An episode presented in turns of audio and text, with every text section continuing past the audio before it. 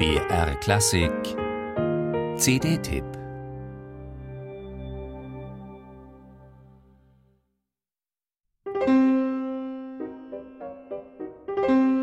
Wenn Debussy eines nicht mochte, dann die Bezeichnung Impressionist. Immer wieder protestierte er dagegen, in eine Schublade gesteckt zu werden.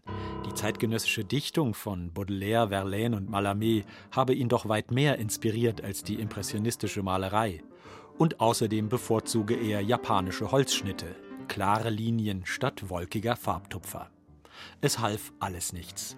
In den Aktenordnern der Musikgeschichtsschreibung wurde Debussy unter dem Stichwort musikalischer Impressionismus abgeheftet. Die Schublade war allzu praktisch und die Assoziation durchaus naheliegend.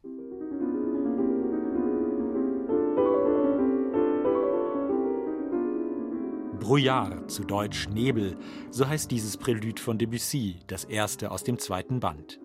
Und tatsächlich, Debussy zerstäubt den Klang, löst alle klaren Konturen auf, ganz ähnlich wie die impressionistischen Maler, bis plötzlich die Wolken zur Seite treten. Eine Linie zeichnet sich ab, einstimmig und unbegleitet, aufgespalten ins höchste und tiefste Register. Ein magischer Moment.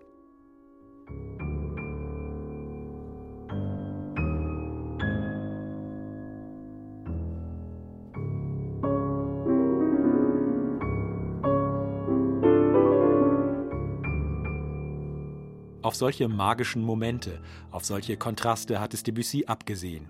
Und auf die psychologische Wirkung, die sie hervorrufen. In seinen Prälüds geht es nicht um Naturbilder, nicht darum, die äußere Wirklichkeit abzumalen, sondern um Stimmungen, manchmal um feinste Seelenregungen, manchmal auch um literarische Figuren, wie den kleinen Puck oder die Nixe Undine.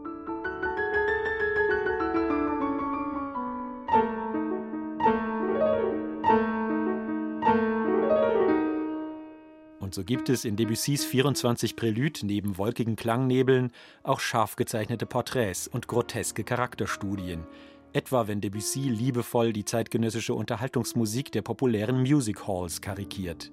Oder wenn er die exzentrischen Zuckungen eines Clowns in Musik übersetzt.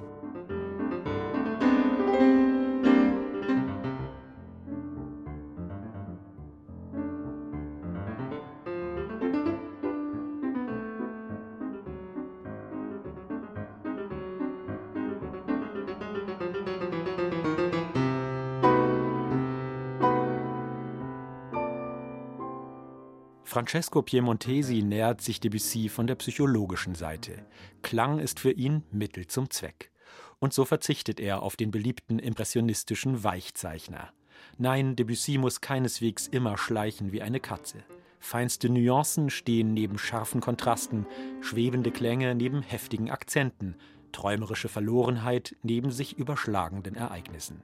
Piemontesi stellt seine Klangfantasie und seine makellose Technik bedingungslos in den Dienst der Imagination. Egal, ob es um feierlich schreitende Tänzerinnen aus dem alten Griechenland geht, um das berühmte Mädchen mit den Flachshaaren oder die Sage von der versunkenen Kathedrale. Eine Einspielung, die sich auf ihre Weise neben legendären Interpretationen behaupten kann, wie denen von Friedrich Gulda, Arturo Benedetti Michelangeli oder Jean Effland Bavouzet. Chapeau!